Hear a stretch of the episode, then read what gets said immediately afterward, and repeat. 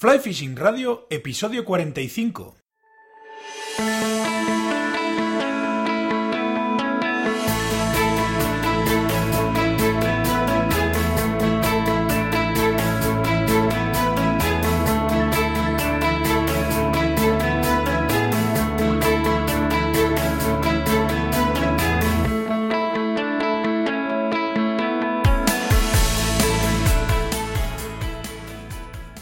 Bienvenidos a un nuevo episodio de Fly Fishing Radio, el primer podcast de pesca con mosca en español. Soy Mikel Coronado y durante la próxima media hora vamos a hablar de pesca con mosca. Una semana más, Click and Fish, la app con la que puedes organizar tus salidas de pesca, patrocina el podcast. Aprovecha las rebajas de verano y hazte con la app Premium con un 60% de descuento. Cámaras en los ríos, caudales, niveles, datos hidrometeorológicos, normativa. La verdad es que merece mucho la pena. Descárgatela desde flyfishingradio.com barra click and fish. Os he ido comentando estas semanas atrás, algunos días, que Carlos Azpilicueta y yo estábamos preparando un nuevo proyecto. Bueno, pues ya, aunque faltan un par de trámites, puedo adelantaros ya de qué se trata. ¿eh? Hemos organizado un paquete de fin de semana en Irati que incluye dos días y dos noches de alojamiento en nuestro lodge, un clinic de lanzado impartido por Carlos y un par de días de pesca en el propio río Irati, donde podréis poner en práctica todo lo aprendido.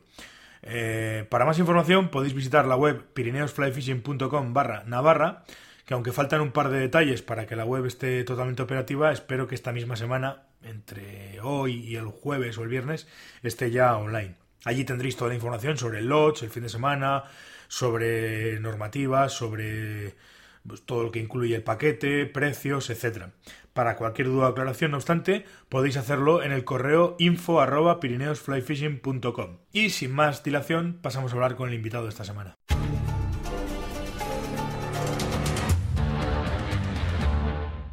Buenos días a todos. Hoy eh, tenemos al otro lado de la, de la línea telefónica a José Luis Bruna, que es el presidente de la Federación Española de Pesca y Casting, y con él pues vamos a hablar de, de, la resolución o del por fin de la votación del Congreso referente a la famosa ley de 43-2007, me parece que es, sobre el tema de las especies invasoras. Eh, ¿Qué tal, José Luis? Buenos días, ¿cómo estás? Buenos días, muy bien. ¿Y tú? Oye, es la 42, 2007. Ah, 42. Yo no me, no me acuerdo exactamente el número, pero sí, efectivamente. efectivamente. Oye, la primera pregunta es un poco obligada. Eh, eh, ya hemos visto que ha salido la resolución. En principio el Congreso ha votado y ha, ha, votado por la modificación. ¿Es definitiva esta ley o, o, todavía pueden echarla para atrás? ¿O exactamente cuál es la situación actual ahora? No, eh, echarla para atrás no porque em, ha pasado todos los eh, parámetros obligatorios que se necesita para una ley eh, que salga promulgada por el por las Cortes. Que las Cortes la componen el Congreso de los Diputados y el Senado.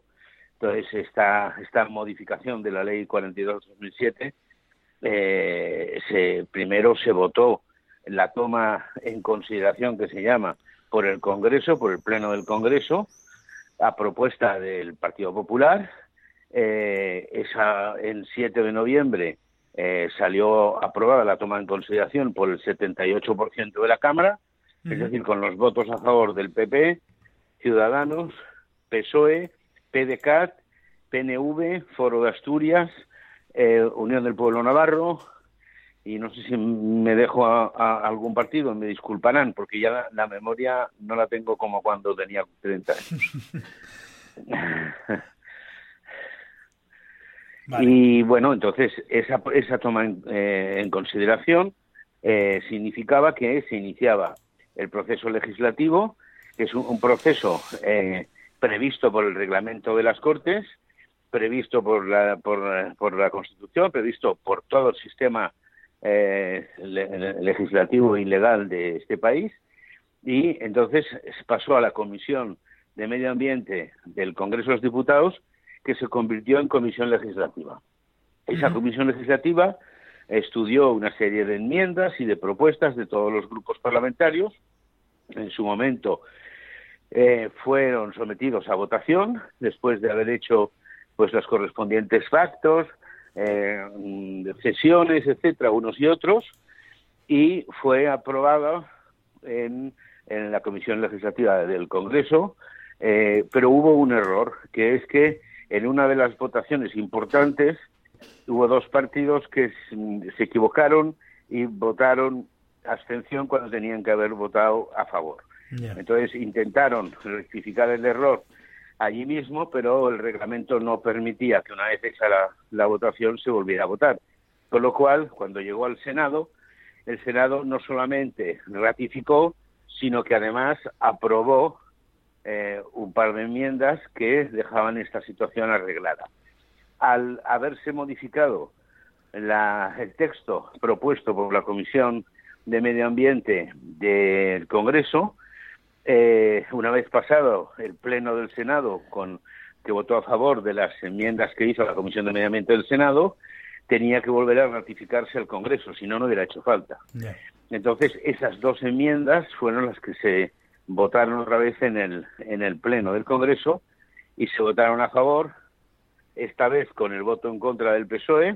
Mm, no sabemos cuál es la razón, porque el PSOE fue uno de los partidos que inicialmente eh, se volcó en la modificación de la ley, porque tanto en las comunidades autónomas donde gobernaba como en los ayuntamientos, etcétera, etcétera, se aprobaron proposiciones no de ley que instaban al gobierno a modificar el problema este de la ley 42-2007. A su vez, esa, hubo una proposición no de ley en las propias Cortes Generales eh, en las que el PSOE también votó a favor. Eh, luego en el, en, el, en el, Senado se abstuvo y en el Congreso votó en contra. La razón la sabrán ellos, desde luego yo no la sé, porque lo coherente eh, con todo esto que te he explicado, toda la tramitación de todos estos años, parecía que tenían que votar a favor o como mínimo abstenerse. Pero bueno, fueron suficientes los votos del PP, Ciudadanos, PDK, PNV, Foro de Asturias, Unión del Pueblo Navarro, para que eh, se aprobara ya definitivamente eh, en el Pleno del Congreso, con lo cual ya esa ley, esa, esa ley, sí, porque al final es una, una modificación, pero con rango de ley, para modificar la otra ley del 42, de la ley 42-2007, ya es plenamente vigente. Con lo que, eh, si quieren eh, tirarla para atrás, no pueden. Lo que sí podrían es tomar otra iniciativa legislativa similar para volverla a cambiar. Pero claro, eso no, no creo yo que sea posible mientras en el Congreso eh, haya la proporción de eh, de, diputados que hay ahora. Sí, claro, mientras haya mayoría no, no tendría mucho sentido, desde luego, hacer otra, otra modificación. Exacto. Entonces... Los, pescadores, los pescadores deportivos, recreativos, todos los, los territorios municipales y provinciales afectados y todos los, los comercios, tiendas de pesca, gasolineras, restaurantes, hoteles, bares, farmacias, etcétera, etcétera, que se veían perjudicados por esa situación que ahora hemos conseguido cambiar, cuando llegue la hora de votar, la gente tendrá que aprender a votar. Y tendrá que votar, lógicamente, aquello que no le perjudica. No, no, eso está clarísimo. Eso está clarísimo. Además, es un tema este del, del, turismo, por decirlo de alguna manera, por englobar un poco a todo el que al final trabaja con, con todo esto que, que, bueno que ya en este en este programa venimos hablando del tema de la, de la gestión de la pesca y de enfocarla hacia el tema del turismo que es a mí lo que me, me, me asombra es que hay otros países que lo están haciendo y lo están haciendo muy bien y aquí parece que no somos capaces. Sí, sí, sí, exactamente. Por esto que también yo quiero ver qué es lo que hace eh, la nueva ministra y el nuevo secretario de Estado de Medio Ambiente, Hugo Morán, y la ministra Teresa Rivera, a ver cuál es su posición Hemos pedido ya eh, audiencia con ambos, a ver cuál es su posición para gestionar esta, esta eh, nueva, nueva legislación. Correcto. Eh, porque si al final resulta que han, votado en contra por razones políticas, pero no ponen trabas a la aplicación de la ley, pues entonces habrá que también tenerlo como consideración. Eh, porque la política, a ver, los que no somos políticos nos cuesta a veces entender algunas cosas, pero los que ya peinamos canas sabemos que la política da muchas vueltas. Entonces, si a la hora de la verdad vendrá ahora, cuando, cuando se tenga que aplicar y ver cuál es la posición del el Partido Socialista eh, a nivel estatal y también a nivel autonómico. Sí, no, no, eso está claro. Oye, entonces, eh, por, por centrar un poco el, el, tema y por no perdernos en todas estas juegos de, políticas y demás, eh, entiendo que la nueva ley esta lo que supone es que se van a volver a poder aprovechar, eh, piscícolamente hablando, o sea, se van a volver a poder pescar pues todas estas especies que estaban ahí en el alero o que directamente estaban prohibidas ahora. Es decir, trucha arcoiris, black bass, siluro, lucio, todo ese tipo de, especies van a volver a poder pescarse y van a volver a poder aprovecharse. Por sí, carpa. sí, bueno, la carpa, la carpa, aunque lleva dos mil años en nuestras aguas, también estaba bajo la picota, que es el colmo de la estupidez, pero bueno. Sí, bueno, la carpa, sí, todo este tipo, todas las especies, aquellas, Sí, sí, aquellas especies que fueron introducidas con anterioridad a la entrada en vigor de la Ley 42-2007, eh, eh, incluso eh, que fueron introducidas por el órgano competente, que era entonces el Instituto para la Conservación de la Naturaleza, o sea, introducidas legalmente, no habrá ningún problema.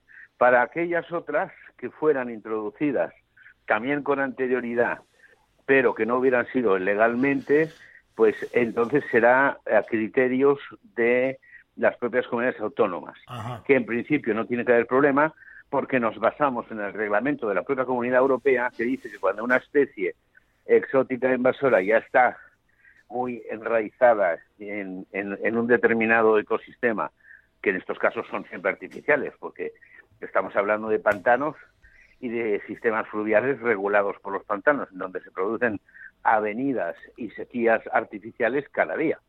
Entonces, en esos sitios, cuando no sea posible su erradicación o el coste de esa erradicación sea desproporcionado y, sin embargo, estén generando eh, riqueza socioeconómica en la zona, también se permitirán eh, pescar eh, incluso en captura y suelta. Claro, me imagino que ese, este, este añadido o este comentario vendrá sobre todo por el tema del siluro y todo ese tipo de, peces. Sí, ese es un ejemplo bueno. O sea, el siluro habrá que controlar que no se vaya al, por, por los tramos fluviales, pero mientras esté, por ejemplo, como está en Mequinensa, donde es imposible su erradicación y donde genera un impacto socioeconómico muy fuerte en favor de las poblaciones que viven allí, pues lógicamente, ¿para, ¿para qué hacer una política que además no va a conducir más que al fracaso? Como se ha visto en Bañolas. El experimento de Bañolas es definitivo, ha sido un fracaso rotundo después de gastarse tres millones y pico de euros. Bueno. ese dinero habrá, habrá ido, alguien lo habrá aprovechado, que es lo que se suele decir, ¿no? siempre, siempre hay alguien que lo aprovecha. Por eso que, aunque el experimento sea un fracaso, pero, pero estas cosas ya se sabe, que siempre hay alguno que se aprovecha. Para alguien no habrá sido un fracaso. Además de verdad, además de verdad. Entonces, lógicamente, eh, vuelto eh, todas estas especies de, de, peces, los anteriores a la ley y todo este tipo de cosas, entiendo que pues incluso se va a poder digamos, por decirlo de alguna manera, volvemos a antes, a, antes de la de la, de la introducción de la ley. O sea, que decir, por ejemplo, en el tema de la pues trucha arcoiris se va a volver a poder, los cotos aquellos de invierno se van a volver a poder repoblar, los lagos artificiales y todo ese tipo de cosas se van a poder volver a aprovechar, por de alguna manera. Siempre con la, con, sí, sí, pero siempre con las condiciones establecidas. Es decir, la suelta de arcoíris que se tendrá que hacer con individuos adultos criados en cautividad y eh, monosexos o, o esterilizados. ¿eh? En, aquellos tramos donde ya se hubiera hecho con anterioridad. Es decir, todos aquellos cotos intensivos que existían y que funcionaban y que ofrecían muchísimo positividad, tanto en, cuanto al impacto socioeconómico del territorio como en cuanto a la em, descompresión de, la, de las zonas de cabecera, donde allí sí todavía existen truchas autóctonas, pues eso, pues ese beneficio que existía se recupera. Correcto. Sí, bueno, además estoy ahora mismo recordando, pensando en algunos tramos concretos en los que lo que, lo que hacían esos tramos de, de arcoíris intensivas eran sobre todo precisamente eso, quitar presión de pesca a los tramos de... Claro, claro. A, otro tipo de tramos y, de alguna manera pues también democratizar, si se puede decir así, el, acceso a la pesca. El que quiera ir a pescar y quiera eh, hacerlo de manera fácil y cómoda pueda hacerlo y, y haya para todos, evidentemente. Exactamente, exactamente, exactamente. Y donde se pueda enseñar a, ejercer una pesca lo más sostenible posible, donde se pueda enseñar prácticas eh, en las que eh, se recojan todos los residuos que se generan, muy pocos por parte de la pesca, pero los que se puedan generar, hemos de conseguir que haya residuo cero y todos eh, los residuos sean depositados en, en, en, las zonas de reciclaje establecidas, ¿no? Eso también nosotros hemos de ser conscientes que, por un lado, exigimos nuestro derecho, además un derecho cultural y histórico, pero por otro lado hemos de ser responsables con las épocas que vivimos y con el resto de la sociedad. Sí, no, eso está claro. Es decir, que al final el, vamos al río, hacemos un aprovechamiento que, oye, es el que es, ¿no? Vamos a, disfrutar de la naturaleza y hacer un aprovechamiento. Lo lógico es, pues eso, mínimamente tener un poco de civismo y encontrar las cosas, o sea, dejar las cosas como te las has encontrado. Exacto, exacto. Vale, pues yo creo que me queda un poquito claro. Esto en principio, ¿cuándo se supone que, va a entrar en vigor y vamos a poder volver, ir, pues, ir volviendo eh, a la situación anterior? Ya, porque si, si, no ha salido ya en el BOE, estará a punto de salir. ¿eh? Y es a, partir de su aprobación en las Cortes Generales y de su publicación en el BOE, es aplicable inmediatamente. Entonces, eh, eso sí, habrá que sentarse una con una con todas las comunidades autónomas para que eh, esto se aplique con la mayor fluidez posible, ayudar a las autoridades eh, autonómicas y a la estatal a que todo se haga de la mejor forma posible, tanto para una actividad milenaria como es la nuestra eh, y, el medio ambiente, y ahí estaremos siempre en colaboración porque no puede ser de otra manera. Las federaciones deportivas somos entidades privadas, pero con funciones públicas delegadas y por lo tanto, y además declaradas de utilidad pública y social. Por lo tanto, somos colaboradores de referencia de la administración desde la lealtad. Y la lealtad quiere decir que hemos de criticar lo que creamos que es criticable y hemos de apoyar y colaborar en aquello que creamos que es positivo. Eh, eh, eso mm, no solamente para lo que es pesca deportiva, sino también y lo hago por extensión respecto a la actividad de la pesca recreativa, porque una de las cosas que yo siempre he defendido es que vamos de la mano. La única diferencia es que en la pesca deportiva existe la competición y unas reglas de competición que fija la federación, y en la pesca recreativa lo que hay es un histórico cultural en el que hemos ido avanzando de acuerdo con la modernización y la civilización del ser humano y el ser civilizados es lo que toca ahora concretamente. Yo estoy convencido de que los pescadores recreativos ah, sabrán actuar de la forma más conveniente posible y más eh, sostenible posible, sobre todo porque además ya hemos visto que hay mucho desconocimiento sobre la materia, cada vez hay más urbanitas y los urbanitas desconocen el medio natural y la ignorancia es siempre la mayor de las arrogancias y por lo tanto debemos ir con mucho cuidado de no generar excusas, de no generar eh, motivos para que nos ataquen otra vez.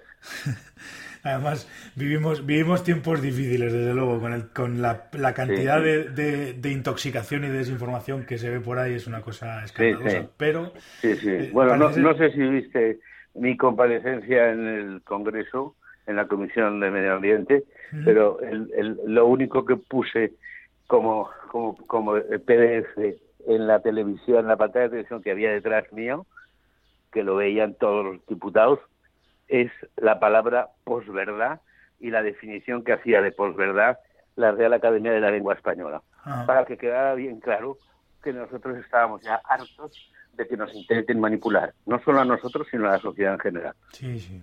Es que estamos eso, que corren tiempos difíciles, como se suele decir, y es, es complicado porque lees, lees y ves cosas que dices, pero vamos a ver, esto, esto quién ha sido el que se le ha ocurrido esta, esta brillante idea, ¿no? Pero esto está inventado hace muchos años, además. ¿Sabes qué pasa? Sí, ¿sabes qué pasa? Que el papel lo aguanta todo. Tú pones en un papel dos manzanas más dos manzanas 153.505. Y el papel lo aguanta, pero en cambio tú coges dos manzanas y las juntas con otras dos e invariablemente te van a dar cuatro, ¿no? Claro, el papel resulta que se hizo una ley de protección de la biodiversidad absolutamente teórica y cero práctica, partiendo de ecosistemas naturales cuando no quedan prácticamente ecosistemas fluviales naturales en España, salvo algunas, no todas las cabeceras. Claro, eso, eso es, es como lo de 2 más 2, 5.553. Sí, tal cual. tal cual. Pero bueno, ven, oye, por lo menos parece ser que, se ha revertido la situación y que va, y por lo menos vamos a poder volver a disfrutar de, la pesca de, todas estas especies sin, sin encima sin tener la sensación que lo peor de todo esto, yo por lo menos mi sensación era que, joder, estabas haciendo algo que, bueno, evidentemente era ilegal, pero es que encima además eh, tenías esa, esa especie de espada de Damocles personal de decir, joder, macho, estoy haciendo esto, yo creo en lo que estoy haciendo, pero si vienen, me joden vivo. Y, claro, es un poco una inseguridad muy, muy grande. De, íbamos de presuntos delincuentes. Sí, claro, efectivamente. Entonces, bueno. Es pues alucinante, es, alucinante que una actividad que se viene realizando desde que el ser humano era homínido, que ha convivido con la naturaleza durante miles y miles y miles de años, resulta que ahora de repente somos los malos de la película.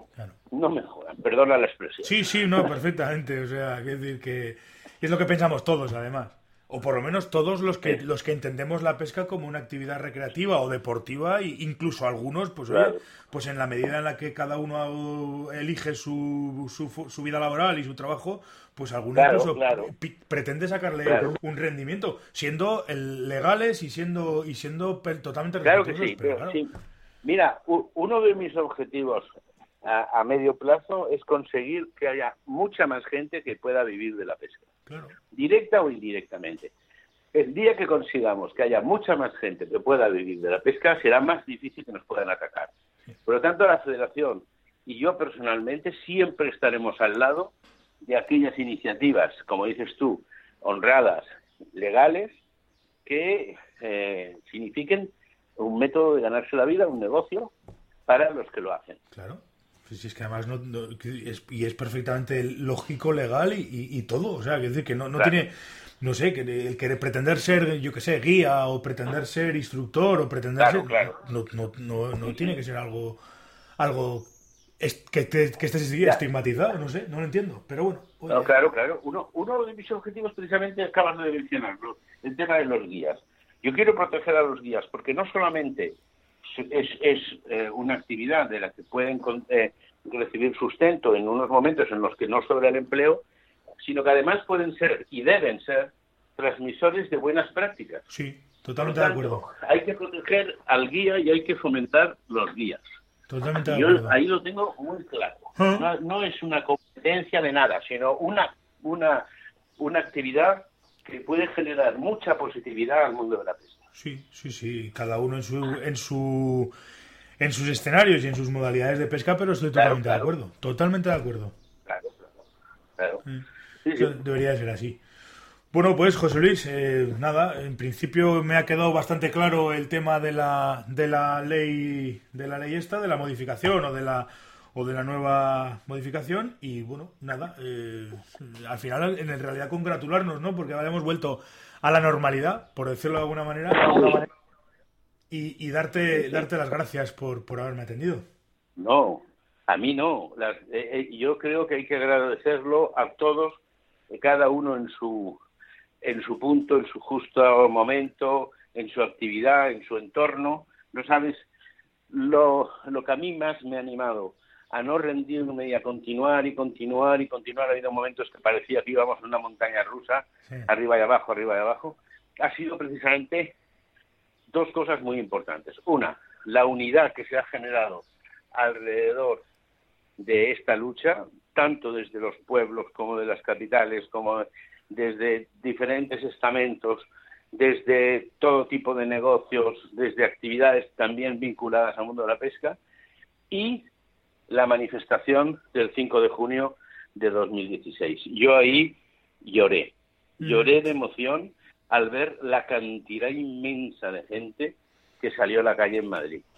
Que luego muchos medios no lo recogieron y alguno lo recogió a posteriori y, de tapadillo, da igual, pero los políticos lo sabían. Los políticos tenían fotos, los políticos sabían la barbaridad de gente que había y la potencia que tiene la pesca deportiva. Y ahora yo estoy empeñado junto con la Federación de Caza y eh, agricultores y mm, eh, esto, ganaderos, vaya, todo el mundo rural, crear la alianza del mundo rural para tener una masa crítica eh, social, económica y política suficiente como para que nos haga de escudo para posibles intentos en el futuro de, cambiar esto. Cambiar a mejor estaremos siempre. Cambiar a peor y sobre todo a prohibir nunca.